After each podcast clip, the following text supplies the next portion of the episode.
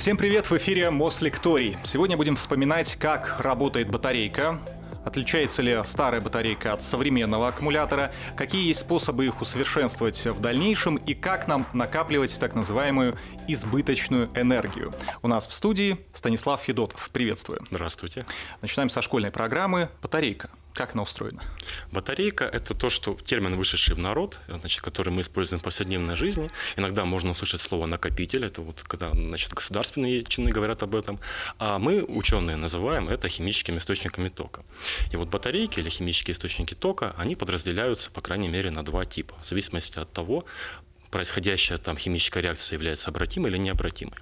Вот то, что мы встречаем э, в повседневной жизни, э, уже реже, конечно, но вот в виде пальчиковой такой батарейки, да, это химический источник тока первого рода или необратимый. Вот химическая реакция, протекающая там, она необратима. Если мы такую батарейку разряжаем, то, как правило, после этого ее ну, практически невозможно перезарядить такими значит, способами, э, скажем так, демократичными. Вот. И мы, скажем так, ее должны заменить и от нее избавиться. В основе лежит химическая реакция. Эта же химическая реакция может быть обратимая. И тогда мы имеем дело с химической химическим источником тока второго рода, так называемый аккумулятор. Там уже гораздо интереснее. Аккумулятор э, мы можем использовать многократно, заряжать, перезаряжать, э, разряжать, соответственно. И э, это то, что уже нам может быть гораздо ближе с точки зрения нашего современного жизненного уклада, потому что у всех есть в карманах сотовые телефоны, эти сотовые телефоны имеют автономные вот эти вот источники питания, химические источники тока. И в таком, наверное, самом распространенном сегодня случае этот аккумулятор называется литий-ионный аккумулятор. Видоизменил нашу жизнь, позволил портативной электронике приобрести те формы, которые вот тонкие, прекрасные такие, э, которые мы сейчас наблюдаем. И, соответственно, позволил этой портативной электронике работать длительное время, долго, надежно. И с каждым, можно сказать, годом все лучше и лучше в плане обеспечения по времени такой автономности. Вот, значит, э, Литий-ионный аккумулятор устроен, э, с одной стороны, просто, с другой стороны, не очень. Это такой сложный организм в плане его компонентности, многокомпонентен. Там, если мы из школьной химии и физики помним, есть два электрода, катод-анод. Эти электроды погружены или пропитаны электролитом, который обеспечивает транспорт ионов. Ну и вся вот эта вот система, она э, заключена в некоторый корпус. Значит, что здесь важно? Важно э, в случае литий-ионного аккумулятора э, объяснить, какой носитель значит, является какой элемент является носителем заряда. Это литий, непосредственно ионы лития. Вообще говоря, сам принцип работы аккумулятора основан на разделении потоков двух типов заряженных частиц. Это ионы лития и это электроны. Ионы лития находятся внутри аккумулятора, и они совершают движение там. Электроны выходят во внешнюю цепь и совершают полезную работу во внешней цепи. Собственно, этот принцип разделения и позволил вот, аккумуляторы использовать во благо, что, что называется. Если бы и электроны, и ионы находились внутри аккумулятора, и как-то там, значит, э, как бойцы на ринге были бы сведены, то никакой полезной работы от такого аккумулятора мы бы не получили, потому что было бы внутреннее условное короткое замыкание, и вся химическая реакция протекла бы внутри без э, какой-либо полезной отдачи. Вот. Э, соответственно, как только мы электроны выводим во внешнюю цепь, мы можем их использовать. Соответственно, разряжая электроны, разряжая аккумулятор, электроны у нас будут и ионы, они будут течь направленно, ну и в том и в другом случае, значит, и в случае заряда, и в случае разряда, только в зависимости от типа аккумулятора этот поток будет идти либо от катода к аноду, либо от анода к катоду. Сегодня литий-ионный аккумулятор, ну, вы практически видите, он практически везде, да, нет, это уже не только вот этот класс портативных устройств, да, портативной электроники, это уже и более такие габаритные устройства, да, электромобили, вот у нас по Москве электротранспорт уже есть в, в, в значимых, в заметных и больших количествах, да, мы уже, так сказать, довольно обыденно катаемся на нем. То есть э, в развитие аккумуляторов идет, оно идет э, как с точки зрения э, науки, химии, да, в них, значит, процессов в них протекающих, так и вот с точки зрения их все большего и большего тесного связывания с жизнью, проникновения их в жизнь в виде новых там нишей, в виде новых вариантов. А, хорошо, от чего зависит та самая энергоемкость аккумулятора? От количества элементов просто в нем, сколько мы туда залили лития, столько он и будет держать заряд? Формально, да, это зависит от эквивалента количества лития в этой самой э, кристаллической структуре. Ну, или если упрощать, вот литий кобальт-2, вот эта вот формула, да, для нее можно рассчитать малярную массу. И э, чем больше доля лития будет в этой формуле, тем больше будет теоретическая возможная емкость. А дальше от этой теоретической величины, уже можем ли мы ее достигнуть, значит, нужно смотреть на то, как эта кристаллическая структура выглядит, да, позволяет ли она весь литий извлечь, то есть вот всю эту теоретическую емкость реализовать. А, соответственно, а дальше на практике, опять же, когда мы переходим от такого атомистического представления, да, от кристаллической структуры в виде атомов, ионов, связи и вообще там, симметрии, когда, когда мы переходим уже на макро, да, то есть понятно, что э, литий кобальту-2, он в аккумуляторе не присутствует в виде там вот, вот этих вот идеализированных атомов, да, он присутствует в виде некоторого порошка в, из частиц, состоящих определенного размера, определенной формы, определенной архитектуры. У этих частиц могут быть дефекты, у них могут быть там какие-то свои сложности с поверхностью. И уже вот на этом уровне, на третьем тоже, а, значит, а, с этим третьим уже таким макроуровнем а, связано тоже, какое количество лития в итоге мы извлекаем. Вот, то есть все, все идет от формулы и от кристаллической структуры, ну и дальше потихонечку вот эффективность, как говорится, падает в вот этих вот других различных, значит, направлениях. Вот. Как эту емкость увеличивают? Ну, вот самый первый вариант э, материала на основе лития кобальту 2, из него так бережно старались извлечь всего лишь половину лития, потому что при извлечении больше половины лития эта структура могла слоистая, могла коллапсировать, э, соответственно, это могло привести к разного рода нежелательным последствиям. И отчасти одной из причин вот, там, нежелательных эффектов в аккумуляторах, в таких в стареньких, да, это вот разрушение этой структуры, там, выделение атомарного кислорода. Значит, вот это все было. Потом научились литий кобальту 2 модифицировать и химически, и, соответственно, э, так физико-химически, чтобы из него можно было извлекать без разрушения структуры чуть больше лития, чуть больше, больше и больше. Ну и сегодня вот э, сегодняшние слоистые материалы, модифицированные по сравнению с литий кобальту 2, именно вот в емкости выросли ну, в полтора-два раза. Это вот да, только на уровне кристаллической структуры. А дальше на уровне упаковки уже этих порошков, на уровне плотности э, материала самого в аккумуляторе, то есть это позволило уже выйти, ну, с первых, если мы сейчас цифры вспомним, да, там первый аккумулятор литий-ионный, у него вот э, энергоемкость э, измерялась порядка 100 ватт-час на килограмм от такого аккумулятора. Сегодня сегодняшние а, литий-ионные аккумуляторы это 220 плюс, да, там самые передовые образцы 280. Вот, то есть как бы с 90-го а, года, да, там в целом, в среднем, мы вот по энергоемкости выросли. Но кому-то это покажется не очень много. Вот, но на самом деле за этим стоит очень большой труд ученых параметров гораздо больше. То есть кроме энергоемкости мы сегодня знаем, что аккумуляторы работ, могут работать довольно длительное время без потери этой самой энергоемкости. Да? То есть если там первый аккумулятор работали, дай бог, 300 циклов, сегодня определенные аккумуляторы могут работать 3000 циклов, это такой стандарт. Они, определенные почти все, да, то есть измеряется вот на этом стандарте 3000 циклов. А какие-то специфичные аккумуляторы узконаправленные, они могут работать и десятки тысяч циклов без какой-то значимой потери емкости. Но тоже здесь, опять же, да, до примерно 80% считается, что аккумулятор находится в этом состоянии работоспособным. Давайте от теории к практике. Я вот помню, раньше эти старые батарейки, был такой приемчик, их можно было потереть, ударить об асфальт, кто-то даже грыз, и они какое-то время еще давали заряд. С современными, если я Powerbank погрызу, будет работать так? ну, скажем так, я бы не рекомендовал. На самом деле, я признаюсь, я до сих пор старые вот эти вот э, химические источники только первого рода, да, батареечки, вот эти одноразовые, до сих пор занимаюсь тем же самым, что и люди делают, да, то есть если, допустим, там условно в сигнализации автомобильной эта батареечка подсела, достал там, не погрыз, конечно же, это уже э, чуть-чуть э, постучал просто об асфальт, там, об камушек, и машину ты разблокируешь, да, или заблокируешь еще раз. Вот. А на самом деле, ну, почему это работает вот э, в таком виде с э, вот этими простыми аккумуляторами, да, потому что э, вот эта встряска позволяет нам, э, значит, разрушить некоторые резистивные поверхностные слои на материале, я вот буду так высокими терминами говорить, вот, эти слои, значит, покрывают активный материал, в процессе работы аккумулятора. Как только они переходят некоторую, значит, превышают некоторую толщину, батарейка считает, что она уже себя изжила.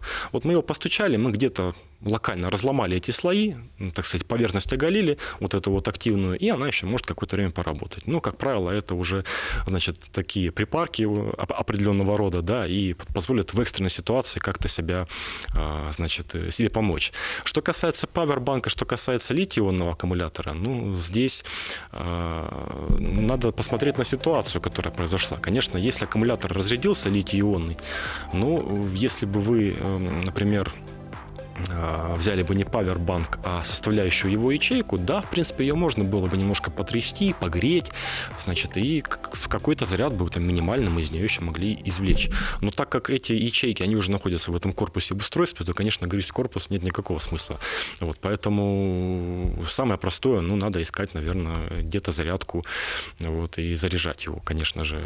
Благо он многоразовый. Как вообще правильно пользоваться аккумулятором? Какие ошибки мы, возможно, допускаем? А раньше, например, например, когда мы покупали телефон, рекомендовали в ноль разрядить, зарядить до сотни, потом опять в ноль, и так несколько итераций, потом уже не беспокоиться. А сейчас, наоборот, есть а, специальные утилиты, ограничивающие заряд до 90%. Даже до 80%. Вот по поводу вот этой истории с обязательным в полном разрядом ячейки э, аккумулятора, потом ее полным зарядом, это такая традиция, унаследованная от никель-металлгидридных и никель-кадмиевых аккумуляторов. Потому что первые сотовые телефоны, например, они были как раз вот, ну, я по детству помню, у меня у отца тогда был первый телефон, и он был толщиной, ну, мне кажется, сантиметров 5-6. Там был съемный аккумулятор. Вот это был, а, ну, сейчас не соврать, наверное, это был никель-металлгидридный аккумулятор все же.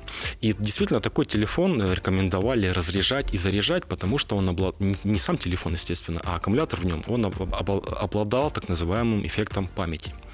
И этот эффект памяти нужно было вот таким образом нивелировать, то есть э, показывать аккумулятору, что вот у него есть точка полного разряда и точка полного заряда всегда. Вот. Когда э, переключились все на литий-ионные аккумуляторы, ну, это некоторое осталось в виде некоторой дани прошлому, в виде некоторой традиции, хотя само устройство литий-ионного аккумулятора, процессы, которые там идут, они говорят нам о том, что эффект памяти, если он и присутствует, то он минимальный. И вот, вот этими трюками мы как бы его даже ну, не сможем никак не повлиять на него, не повредить, следить, не так далее. Что касательно второго э, вопроса, когда есть утилиты, которые, да, ограничивают там заряд либо до 90%, либо до 80%, ну, на самом деле, это есть конспирологические теории, что айфоны, э, хороший работающий аккумулятор внутри него тоже ограничивают, как и скорость процессора, чтобы люди просто меняли. Но доля правды здесь есть в плане, если вы сами самостоятельно, осознанно это делаете. Значит, у аккумулятора, да, у него есть, э, ну, назовем так, диапазон рабочих напряжений. В рамках этого диапазона рабочих рабочих напряжений, ну вот э, производителям заявлено, что если мы его будем э, эксплуатировать внутри него, да, то 3000 циклов он проработает. Конечно, понятно, что ближе к краям этого диапазона ну, начинаются уже какие-то проявлять себя побочные процессы некоторые, которые вот в рамках 3000 циклов суммарно ну, остаются в паспортных характеристиках этого аккумулятора. Да? А если мы будем уже больше эксплуатировать, то там уже как бы дольше, то они, они уже будут существенны. Но если мы ограничим этот диапазон потенциалов, то есть если мы ограничим, диапазон потенциалов непосредственно связан со степенью заряда или разряда, да? если мы чуть ограничим, мы еще больше, грубо говоря, продлим вот, вот этот жи- жи- жизнь этому аккумулятору. То есть это, это реально доля правды здесь есть. Но на самом деле, может быть, не столь существенно мы это сделаем, но вот э, э, сделать это можно. То есть если мы, ну, не знаю, 3000 циклов, чтобы аккумулятор отработал, это, представляете, если мы каждый день будем заряжать, разряжать, это 7 лет, например, да, условно, 8. Вот, в этом диапазоне. Кто эксплуатирует телефон до одной зарядки 7-8 лет? Просто сейчас это не актуально. Если как бы э, человек меняет телефон, ну, не раз в год, да, не знаю, раз в три года, да, то есть аккумулятор, даже если его нещадно эксплуатировать, он а, в нормальных телефонах, в качественных, да, он должен себя, соответственно, качественно проявить и отработать на ура все эти три года. То есть мы а, раньше заметим, что будет телефон подтормаживать по каким-то другим причинам, чем что будет аккумулятор проседать по зарядке. Полезная информация, Вот, да. еще могу здесь вот добавить буквально коротко. Значит, иногда мы телефон ставим на зарядку на ночь, да, да. и э, получается, мы его зарядили на 100%, например, поставили в 10 вечера, да, через 2-3 часа он уже зарядился, а мы спим. И до утра он у нас лежит воткнутый в провод, вот в этом вот полностью заряженном стопроцентном состоянии. Вот на самом деле для этих утилит а, вот как раз а, может быть а, полезно не ограничивать степень заряда, а полезно полностью отключать аккумулятор от питания, чтобы он не болтался вокруг вот этой точки полного заряда. То есть за ночь он просто находясь в сети вряд ли сильно разрядится. Ну, 5% потеряете, там, ну, 7%. Вот. Но он не будет болтаться вокруг самого критического крайнего состояния, где вот эти процессы уже себя проявляют. Да? Вот это можно сделать, например. Ну, опять же, я говорю, аккумулятор даже в таких условиях эксплуатации должен там какой-то определенное число циклов отработать. Какие есть а, риски при использовании аккумуляторов, в частности литий-ионных? А, мы помним историю с а, довольно известным телефоном, который взрывался. Я раньше думал, что батареи на электробусах наверху расположены для дополнительного охлаждения. А потом прочитал, что для того, чтобы вдруг, если что-то случится, они загорятся, чтобы огонь шел хотя бы вверх. То есть все-таки ну, надо как-то закладывать определенную безопасность. Абсолютно точно. Безопасность надо закладывать всегда, даже если мы просто в руках молоток держим. Да? Аккумулятор — это более сложный девайс и более сложный в эксплуатации. Но, опять же, а, здесь надо такой дисклеймер дать, да, что правильно собранный аккумулятор в правильных условиях эксплуатации абсолютно безопасен. Вот, то есть проблемы с э, безопасностью начинаются э, либо с неправильной сборки этого аккумулятора. Ну да, действительно, эти телефоны горели, но потом нашли причину, э, по которой они горели. Это действительно была не совсем, ну не то что некачественная сборка. Разработчики этих телефонов, а конкретно аккумуляторов для них, хотели максимально накачать этот аккумулятор энергией, максимально его уплотнить, и в одной из частей аккумулятора просто было довольно малое расстояние между отдельными элементами, значит, ячейках, и мог произойти пробой, а если произошел пробой, то это все. Это внутреннее короткое замыкание, аккумулятор его не терпит, литий-ионный. Вот. Соответственно, вот когда это обнаружили, ну, собственно, следующее поколение этих же телефонов уже вот мы разбирали у себя в лаборатории эти аккумуляторы, прекрасные аккумуляторы. Поэтому вот на уровне сборки, да, это одна часть вопроса, то есть если правильно собранный аккумулятор, вот. дальше вот на уровне эксплуатации. Ну, за эксплуатацию аккумулятора отвечают некоторые электронные мозги. Это так называемая, по-русски она звучит как система контроля и управления аккумулятора, СКУ, по-английски такой более расхожий термин BMS, э, Battery Management System. Ну, то есть в разговоре обычно BMS используем. Вот. Э, значит, эта система, эти мозги, она контролирует значит, в каких диапазонах потенциалов работает аккумулятор. Она измеряет заряд по этому диапазону потенциалов, по конкретному э, в данный момент времени потенциалу. И значит, э, если вот эта система сходит с ума и вылазит за пределы рабочего диапазона потенциалов, либо, ну, собственно говоря, э, перезаряжает каким-то образом аккумулятор, то да, могут быть последствия. То есть перезаряженный аккумулятор, больше, намного больше извлекли лития из того слоистого материала, про который я говорил в начале, структура коллапсировала, пошел процесс значит, теплового разгона, тепловой разгон при, мог, может превратиться в тепловой взрыв вообще в целом дальше последствия, ну эти последствия, не знаю, картинки в интернете блуждают многочисленные, видео есть тоже стоит аккумулятор. То есть эта история может быть связана с э, вот, смещением мозгов вот в этой системе конкретно, системе контроля управления. Могут быть какие-то внешние воздействия, естественно, на аккумулятор, да, который ну, в нормальном мире не приветствуется. Да начиная там от того, что кто-то хочет просто э, забить в него гвоздь или там по незнанию погрызть, да, такой аккумулятор, ну, сильно погрызть, да, то есть он вообще, обычно аккумуляторы либо в прочных пластиковых корпусах, либо в стальных корпусах, что там грызи, не грызи, ему ничего не сделаешь. А вот механическое повреждение более серьезное может привести вот как раз к тем контактам внутри аккумулятора и, соответственно, к короткому замыканию.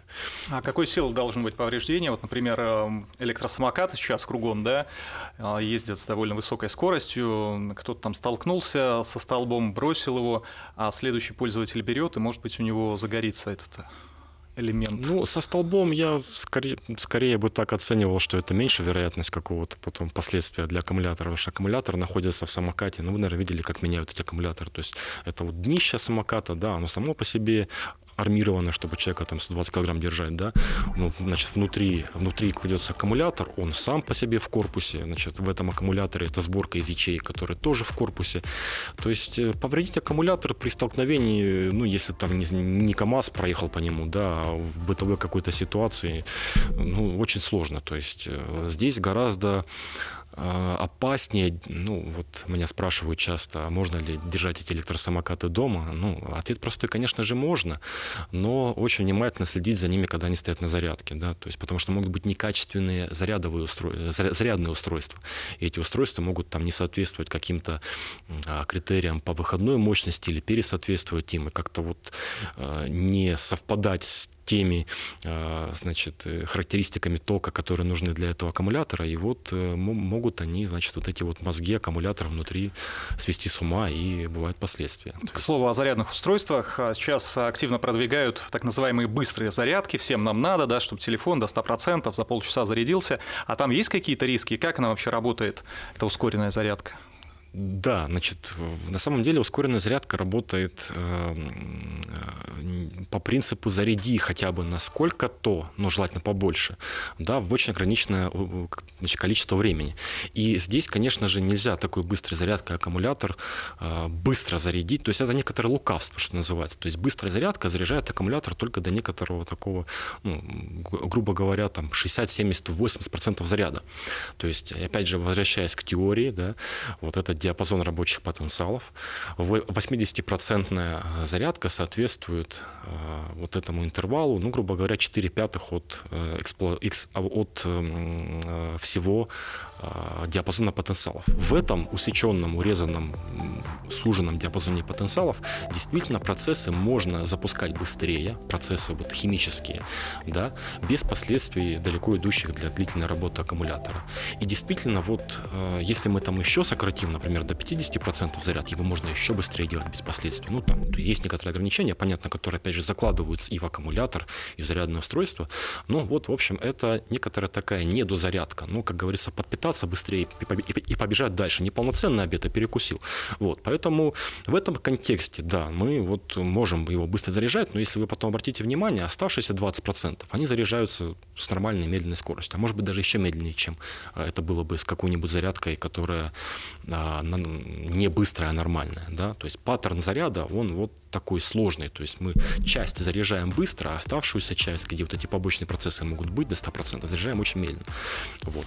Так а для самого аккумулятора это не вредно? Мы же создаем намеренно побочные процессы, получается. Ну, здесь важно, как говорится, э, ну, такое проявить некоторое занудство, посмотреть вообще на сам аккумулятор. Если по паспорту или по инструкции этот аккумулятор можно быстро заряжать, и вот конкретное специализированное устройство, которое там сертифицировано для его быстрой зарядки, то, пожалуйста, проблем с этим нету. То есть в рамках тех там тысячи или трех тысяч циклов, которые заложены в аккумуляторе, он проработает. То есть мы его не угробим таким образом.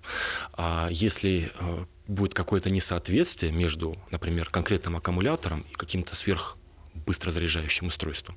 Конечно, можно здесь немножко э, что-то словить, но, как правило, мозги вот те, да, СКУ, которые называют система контроля и управления аккумулятора, они как-то контролируют соответствие зарядного устройства с аккумулятором. И если они в порядке, то они не дадут зарядному устройству либо вообще неподходящему, либо вообще заряжать, да, либо переключат это зарядное устройство в режим, ну, если вы там видели, значит, э, что написано на зарядном устройстве сзади, у него там, как правило, несколько режимов, там разные токи, разное напряжение, да, и он между ними спокойно переключается, даже многие современные зарядных устройств есть там чипы специальные, еще одни мозги внутри них, которые контролируют эти все процессы, которые получают обратную связь от аккумулятора и с этим всем взаимодействуют. Поэтому здесь сейчас, ну, век цифровой, все это реализовано в идеале правильно, да, но вот если кто-то этим пренебрегает, либо производитель аккумуляторов, либо производитель зарядных устройств, там возникает проблема. То есть покупайте качественный аккумулятор, такую рекомендацию, да, покупайте качественное зарядное устройство. Проблем не должно быть.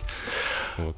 Запомнили. Мы пока вращаемся вокруг домашних гаджетов, бытовых каких-то приборов, э, электромобилей, может быть, э, электробусов и автомобилей грузовых, да, но мы как-то не расширились. Есть ли какие-то сферы, где, во-первых, применяются дополнительно литионные аккумуляторы, либо какие-то подобные, и где они еще не применяются, а хотелось бы? Ой, на самом деле много хотелось бы где применить литий-ионные аккумуляторы. А, ну вот вы на самом деле такие самые ближайшие к реализации все области уже упомянули, да, это электротранспорт более габаритного формата, да, это, соответственно, более продвинутые там какие-нибудь спортивные электрокары. Кстати, уже есть э, вот состязания электрокаров, да, то есть они состязаются преимущественно друг с другом, уже не с э, ДВСами, например, да, потому что и у них и разгон, и э, эффективность всего больше и выше, да, вот. Из тех ниш, таких более отдаленных, ну, конечно, хочется э, что-то представить в космосе. Вот, причем в космосе автономное, такое работающее там не в условиях там термоса, когда мы, э, грубо говоря, э, термостатируем аккумулятор, он в принципе работает при некоторой температуре его эксплуатации, да, чтобы температуры эти были, ну, ниже, например, да, не только космос, даже возвращаясь к там к каким-то арктическим условиям, да, ну, то есть не каждый а, стандартный аккумулятор, будем говорить так, подходит для эксплуатации при низких температурах. Для этого производят некоторые ухищрения, как правило, правило, сегодня инжинирингового формата, вот эти вот самые шубы для аккумуляторов, термостатирующие элементы. Вот, то есть э, хочется скорее вот в ближайшем будущем распространить аккумуляторы э, ну, вот на все условия возможной эксплуатации на земном шаре. Вот. Потом уже куда-то там дальше значит, пойти в космос, соответственно, с ними. Ну, как бы литий, литий-ионные аккумуляторы в космос, понятно, летали. Илон Маск запускал там, известно, свою Теслу с аккумуляторами, но она, естественно, по космосу не каталась никогда. Вот. То есть э, хочется перевести, например, э, летательные аппараты на литий-ионные аккумуля... на аккумуляторы в целом, да, то есть на, на портативное питание. Вот. Это сейчас, в принципе, делают, но делают там пока на дронах каких-то небольших там беспилотниках, нет дальнего радиуса действия, да. Ну вот, то есть, когда это выйдет на какие-то большие, там, хотя бы даже узкофюзеляжные самолеты, которые перевозят пассажиров, вот, то было бы здорово. То есть, такие попытки были предприняты в свое время, значит, были, может быть, не совсем удачные, там, с дримлайнером, когда эти аккумуляторы погорели, вот, но они не являлись тяговыми аккумуляторами, они являлись скорее вспомогательными, но вот когда э, эта история превратится вот именно в, в тяговую историю, да, то есть аккумуляторы эти будут своим зарядом приводить в действие такой самолет, да, ну, это было бы, не знаю, здорово реализовать. Это позволило бы нам сделать аэротакси, например, такое чисто замечательно. Почему нет? Вот. Ну, то есть об этом разговоры идут, эти концепты прорабатываются, какие-то прототипы делаются, но, по крайней мере, пока еще вот, в широкую такую публику это не вышло. Вот. Станислав, достаточно хвалили, нужно поругать. Давайте попробуем. А, любой скептик, а, когда упоминаешь электрокар, он сразу тебе скажет, это грязное производство и еще более грязная утилизация. Ну, с одной стороны, не, не могу не согласиться. А, вот. Но если вы, вот, например, проведете параллели с, с микроэлектроникой, да, вот производство кремния для вот этих вот чипов, это одно из самых грязных производств. Да? Вот, если где-то э, там мелькнуло новое, что кто-то собирается вблизи какого-то города построить завод по, по переработке кремния, получению кремния, ну вот, бойтесь, бегите оттуда, это как бы либо, либо как говорится, не призывая ни к чему, будем говорить так, вот, э, грязное производство. Но вот если потом посмотреть как, какие-нибудь видео о том, как э, эти грубо говоря, как этот кремний, как эти кристаллы уже там превращаются в чипы, это одно из самых чистых производств с точки зрения и картинки внешней, да, там все беленькое, красивенькое, чистенькое, и с точки зрения, ну, какого-то экологического аспекта. Вот. То есть про аккумуляторы здесь можно сказать то же самое, да, то есть любое производство, оно имеет некоторую вредность, оно имеет углеродный след, о котором сейчас очень модно говорить, оно имеет просто некоторую токсичность, связанную с отходами этого производства. Ну и аккумуляторы здесь не исключение, как и в принципе любая технологическая история, то есть у нее есть какой-то свой вот этот вот аспект, связанный с э, экологией, да. А, если говорить конкретно про аккумуляторы, вот я в начале нашего диалога упомянул про кобальт, да, то, что от него пытаются избавиться, это вот такой вклад как раз, чтобы минимизировать ну, какую-то токсичность, если вдруг аккумулятор попал в окружающую среду и как-то этот кобальт куда-то там диссипировал. Вот, то есть э, никель тоже не сильно, например, такой полезный элемент, но вот если бы можно было в этом всем перейти, например, на железо, да, как активный компонент катодного материала, что сейчас делают на самом деле? Сейчас э, производство другого материала, который тоже был открыт Джоном Гуденафом в свое время, литий феррум PO4, или э, значит, так называемый литий железофосфат.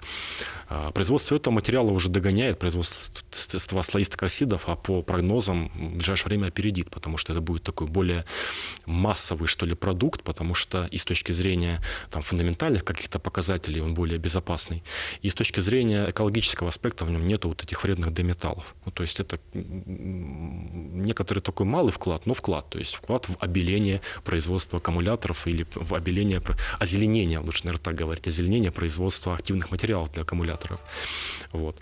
Поэтому, ну, всегда этот аспект есть, и те самые скептики, они вот начинают рассматривать, они правильно делают, они смотрят на всю цепочку, да, начиная от майнинга, добычи ресурсов, да, любые ресурсы добываются с некоторыми, скажем так, сложностями, да, и где-то эта добыча может быть э, более экологичной, где-то менее.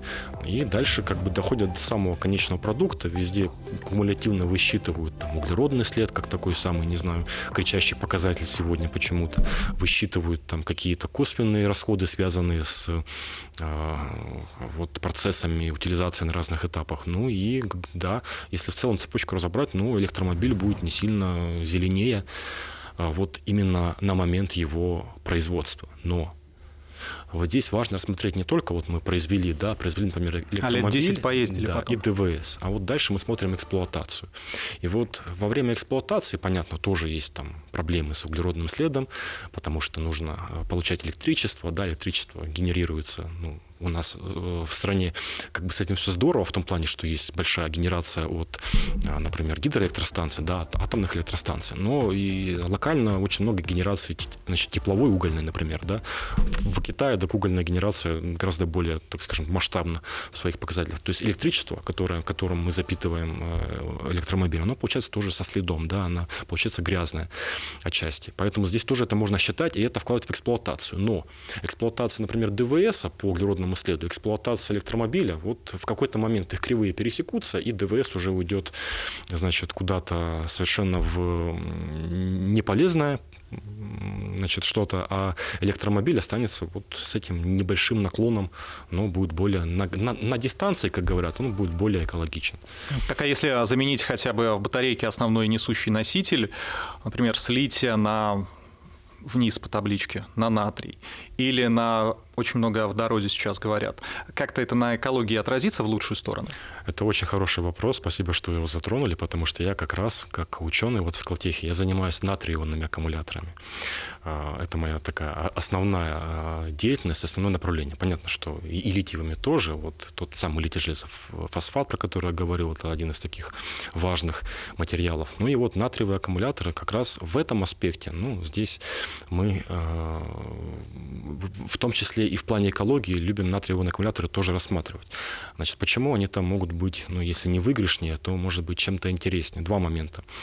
Значит, э, первый момент, э, связанный с самим переходом на натрий, да, как, вот, как элемент, его ну, в каком-то смысле проще добывать, и он более доступный. Да? Соответственно, мы убираем там какие-то сложности э, значит, с добычей лития. На самом деле про добычу лития можно отдельную лекцию значит, говорить. Есть разные формы существования лития. Есть доступный литий, менее доступный, ужасно недоступный литий. Добывают его из всех трех э, форм, скажем так. И вот там, где он ужасно недоступный, это очень грязные процессы. Где он средней доступности, это тоже не сильно полезные вещи. Ну, где он просто доступен, ну, там как бы все более-менее бьется плюс на минус, сходится. Вот. А если мы говорим про натрий, ну, здесь все, он, он, в принципе, как легкодоступный литий. То есть нету проблемы с э, переработкой лития, нету проблемы с переработкой одновременно с тем переработкой кобальта, потому что, переходя от лития к натрию, мы совершаем параллельный переход вот от этого пула э, D-металлов, никеля, кобальта, к пулу других D-металлов, например, к железу, марганцу и вот э, тоже мы занимаемся ванадием.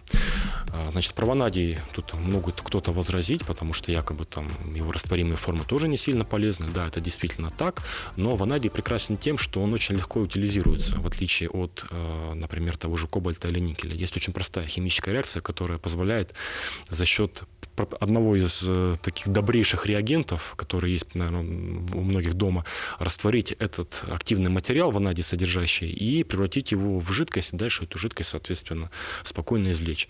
И говоря про катодные материалы в натрионных аккумуляторах, вот если они сделаны на основе ванадия, то вот их утилизация, ну, можно сказать, не представляет никакой сложности, потому что аккумулятор можно формально залить а, вот этим специальным реагентом, простым реагентом, и э, извлечь из него ванадий в жидкой форме, потом его вернуть в производство, сделать снова из него активный материал, сделать уже на нем другой аккумулятор.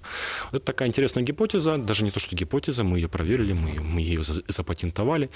Вот, и, э, соответственно, вот такой какой-то плюс в, в копилку вот а, темы, темы экологии и вообще связанной с этим токсичности аккумуляторов. Ну, понятно, что кроме металлов самих, да, там есть другие компоненты, которые не слишком вредные, не слишком полезные, например, электролит, да, в нем есть так называемая фторсодержащая соль. Вот эта соль может, разлагаясь, там, давать э, фторсодержащие продукты различные, и они ну, не слишком полезны. Поэтому в любом случае аккумулятор, какой бы он ни был, там литиевый, натриевый, свинцово-кислотный, его нужно в конечном итоге правильно утилизировать. Вот. С литиевыми на порядок сложнее, чем, например, со свинцово-кислотными аккумуляторами, потому что разнообразие элементов больше. С натриевыми чуть легче, чем с литий-ионными, но тяжелее, чем со свинцовыми. Свинцовый э, аккумулятор перерабатывается очень плохо, э, очень легко, наоборот, он, он сжигается просто, и процентов 97 переработки 98 достигается. А в литий-ионном аккумуляторе нужно его правильно разобрать, нужно провести ряд химических процессов, чтобы сепарировать элементы, на, скажем так, друг от друга там различные. Вот. Э, нужно как бы провести ряд вот этих вот манипуляций. А с натриевым аккумулятором чуть проще, потому что, я говорю, химия, э, химия там более такая специфичная, узконаправленная. Ну, то есть а, самый экологичный на данный момент это, например, натрионный аккумулятор плюс водородное топливо. С водородным топливом, здесь я сразу сознаюсь, я не специалист по водороду, и мы так любим вступать в жаркие дискуссии с водородчиками вот э, по этой тематике. Вот, мы задаем провокационный вопрос, они задают профессиональные, они э, дают профессиональные ответы, поэтому вот, но как бы здесь э, водород, конечно, он, наверное, один из самых чистейших, если мы просто посмотрим на него вот как на элемент. Да, как, как на элемент. Э, сжигая водород, получаем воду. Что может быть прекраснее, да? Вот. Но, соответственно, есть, опять же, сложность с генерацией, да, с получением водорода. Потому что водород, э, основная его масса, это не так называемый зеленый водород. Это бурый водород, серый водород там, или даже черный водород. У него есть куча оттенков, связанных с его а, родословной и происхождением. Да? Но чтобы получать вот зеленый водород, ну, здесь нужно, как говорится, э, использовать возобновляемые источники энергии да, и а, специальный процесс, называемый электролизом от этих возобновляемых источников энергии. Вот, тогда мы получаем зеленый водород, и он действительно чистый. С ним действительно все ну, более-менее замечательно. Вот. Если мы не рассматриваем, опять же, устройство, в котором этот водород сжигается, мы же не напрямую сжигаем водород, запуская наш водородомобиль, да, есть специальный топливный элемент, так называемый, который за счет не сжигания напрямую водорода, а за счет электрохимической конверсии водорода в воду, да, вот, э, позволяет, собственно, получать электричество и приводить в движение такой водородомобиль. Если мы поговорим про происхождение этого топливного элемента, там тоже на каждом этапе возникнет ну, ряд вопросов от скептиков, а как, а где, почему. В общем, а вот абсолютно это... чистоты да, пока да, еще да. нет. Конечно, конечно. Хорошо, будем это учитывать в следующий раз обязательно. Я анонсировал уже такое явление, как э, избыточная энергия. То есть мы используем э, не полностью э, все то, что могли бы использовать, хотя как раз вот там на нас светят софиты, да, мы могли бы это собирать и потом от этого подзаряжать там теоретически телефон. Мы могли бы в кроссовке встраивать какие-то вырабатывающие механизмы и э, питать от этого GPS-трекер. Например, мы с вами создаем трение, когда идем пешком, и это тоже энергия, но это все расходуется впустую. Да, естественно, очень много процессов, которые характеризуются малой эффективностью, да, и диссипированием потери энергии, да, ну, вот софиты и, э, значит, способ, э, скажем так, запасания вот этой вот рассеянной энергии, хоть она и на самом деле очень малая, малая, да, можно такой способ предложить, да, за счет солнечных элементов, если мы себя гибкой такой солнечной панелькой обклеим, то, ну, наверное, там телефон на какой-то процент мы сможем подзарядить. На самом деле, в реальном в, в реальном э, мире, в реальной реализации вот э, избыточную или э, более дешевую энергию в каком-то контексте можно тоже запасать. И вот один из способов, например, такой более прикладной, что ли, можно в рамках какого-то своего домохозяйства завести, например, накопитель и те, у кого двухтарифный счетчик электроэнергии, они понимают, да, что днем энергия дороже, ночью энергия дешевле. Так вот, собственно говоря, ночью энергию заливать в этот накопитель, а днем его использовать, соответственно, ее использовать уже из накопителя, тем самым можно какую-то копеечку, условно говоря, экономить. Вот. Ну, то есть пока это не перешло в какой-то массовый сегмент, вот такие точечные варианты использования накопителей возможны, и на самом деле они себя хорошо окупают.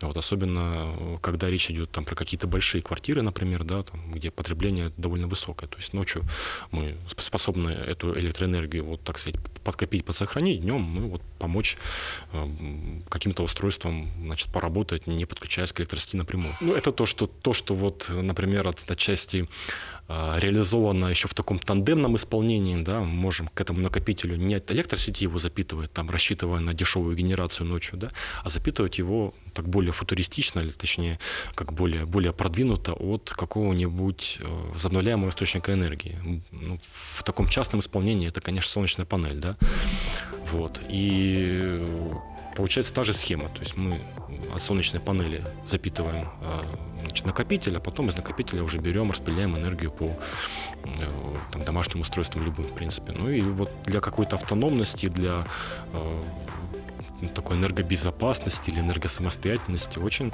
интересная история. Вот, и это сейчас рассматривают, особенно в, в контексте так называемых умных сетей, когда люди не просто будут там для себя запасать эту энергию, а когда они будут вот той самой избыточной энергией еще и обмениваться. Продавать. Продавать, да. Ну вот э, типичный пример это Powerbank, да, там с товарищем поделился, там телефон подзарядил, это уже некий такой обмен гигабайтами, но только в рамках, э, значит, э, электроэнергии, да. Вот. И дальше это, в принципе, будет как-то продвигаться и в жизнь вводиться. То есть, конечно, понятно, что мы очень неэффективно используем электроэнергию и очень, так сказать, бессовестно вот ее просто значит, расходуем, конечно, можно было бы. Ну, пока такой задачи глобально не стоит, пока глобально электроэнергия дешевая, ну, по крайней мере, у нас. К слову о расходе, а мы придем когда-нибудь, э, мы, кстати, с этого начинали. Раньше телефон, он заряд держал неделю, наверное. Да, да у него не было просто тех функций, которые есть сейчас в любом смартфоне, но будет когда-нибудь телефон работать ну, хотя бы дня три от одного заряда? Ну, я бы хотел здесь спросить, а нужно ли? Нужно.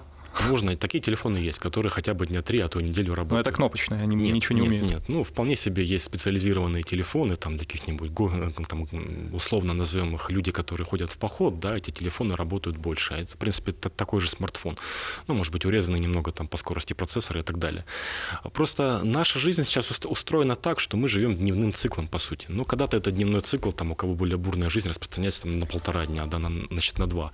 И большинство смартфонов современных, они, в принципе, два дня могут при среднем расходе держать свой, свой, свой аккумулятор. Ну, в целом это так. Есть более емкие телефоны, да, там какие-то модели определенные, от которых можно другие телефоны подзаряжать, да. Но в целом просто мы к этому образу жизни уже привыкли. Я на самом деле вот э, трудно даже, наверное, будет человека уже переучить вечером телефон, ночью там ставить на, на, на зарядку и так далее. Ну, то есть это уже такой некоторый ну, как бы ритуал, что ли, традиция. Вот. Поэтому ну, сейчас глобально, концептуально не видят вот, проблемы в этом, да, то есть э, для каких-то особых людей, да, кому надо, вот, чтобы вот, не подключаться к электропитанию там, на протяжении какого-то времени, есть телефоны, а есть павербанки, пожалуйста.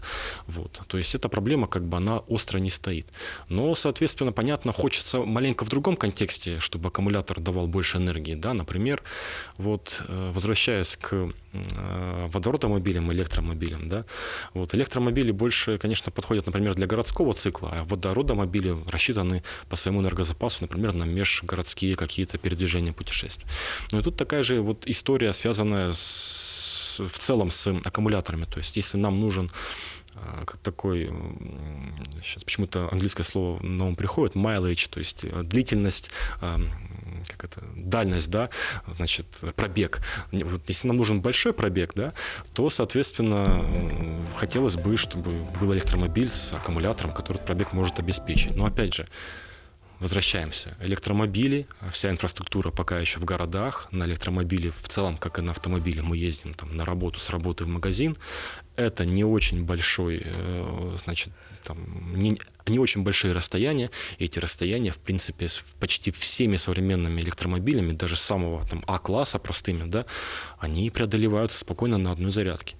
Вечером мы приезжаем, ставим электромобиль на зарядку. Ну и также это все работает. То есть ставим на парковку, тут же автоматически ставим его на зарядку. То есть нет такой проблемы, что ну, как бы не будет ее, по крайней мере, в том будущем, да, когда а, электромобили будут повсеместно, что нам вот как-то вот из этой ситуации приходится выбираться. Да, если мы там, не знаю, едем из условно какого-нибудь там условно Иркутска в Якутск, да, там, где уже э, большее расстояние, где не будет столь э, развита, значит, развитая инфраструктура. Поэтому, ну, я лично считаю эти проблемы сейчас немножко не столь актуальными, да. Гораздо важнее, чтобы аккумулятор, например, э, если мы рассчитываем на какое-то специфическое применение, чтобы он устойчиво, без потери емкости работал длительное число циклов. Ну, чтобы мы меньше меняли. То есть телефон можно поменять, да, опять же, это возвращаясь к стилю жизни. Телефон мы меняем часто, это уже такой ну, образ, да. А, например, где-нибудь, если мы поставим накопитель, вот тот же накопитель, например, для обеспечения там, устройств дома, для запасания этой самой энергии ночью, ну, вряд ли мы этот шкаф захотим там а, каждый год или там каждые даже три года менять, да. Вот для такого шкафа, для такого габаритного накопителя важно, чтобы аккумулятор работал дольшее число циклов без потери этой самой емкости. Вот э, как раз там это можно сделать, но там, э, смотрите, есть другой аспект. Если мы портативную электронику носим, нам важен ее вес, то там ее вес, ну, что там давит на плиту, перекрытие, ну, это уже э, не столь важно. То есть, когда мы можем такой накопитель поставить, нам не важен его вес. Соответственно, мы можем его отяготить несколькими другими устройствами, которые помогут нам контролировать и, значит, продлевать его срок жизни в целом. Станислав, спасибо. Что ж, я надеюсь, что мы подзарядили вас нашей лекцией. В эфире был Мослекторий и Станислав Федотов. Спасибо большое вам.